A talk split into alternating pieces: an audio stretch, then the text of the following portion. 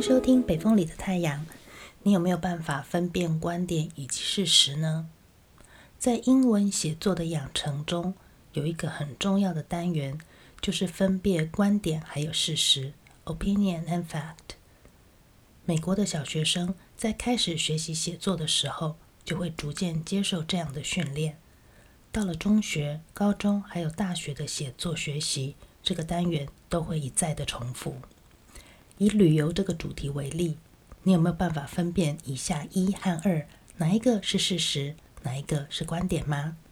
第一个，根据世界旅游和旅馆理事会的数据，在二零一九年，旅游业占全球总 GDP 的百分之十，全球旅游业创造了二点九万亿美元的经济产值，并且提供了三千三百万个工作机会。第二个是，这个数据显示了旅游业对于全球经济的重要性，以及它在创造就业还有财富分配上的影响。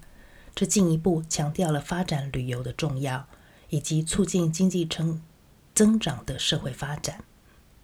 好，以上两段哪一个是事实，哪一个是观点呢？在我们的经验中，其实时常遇到观点与事实混淆的情况。把个别的观点当作事实，进而做出价值的判断，或者是决策的依据。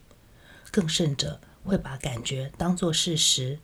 例如，我觉得你不爱我。你有遇过事实与观点混淆的经验吗？那个时候发生了什么事呢？谢谢你收听《北风里的太阳》，我们下次见。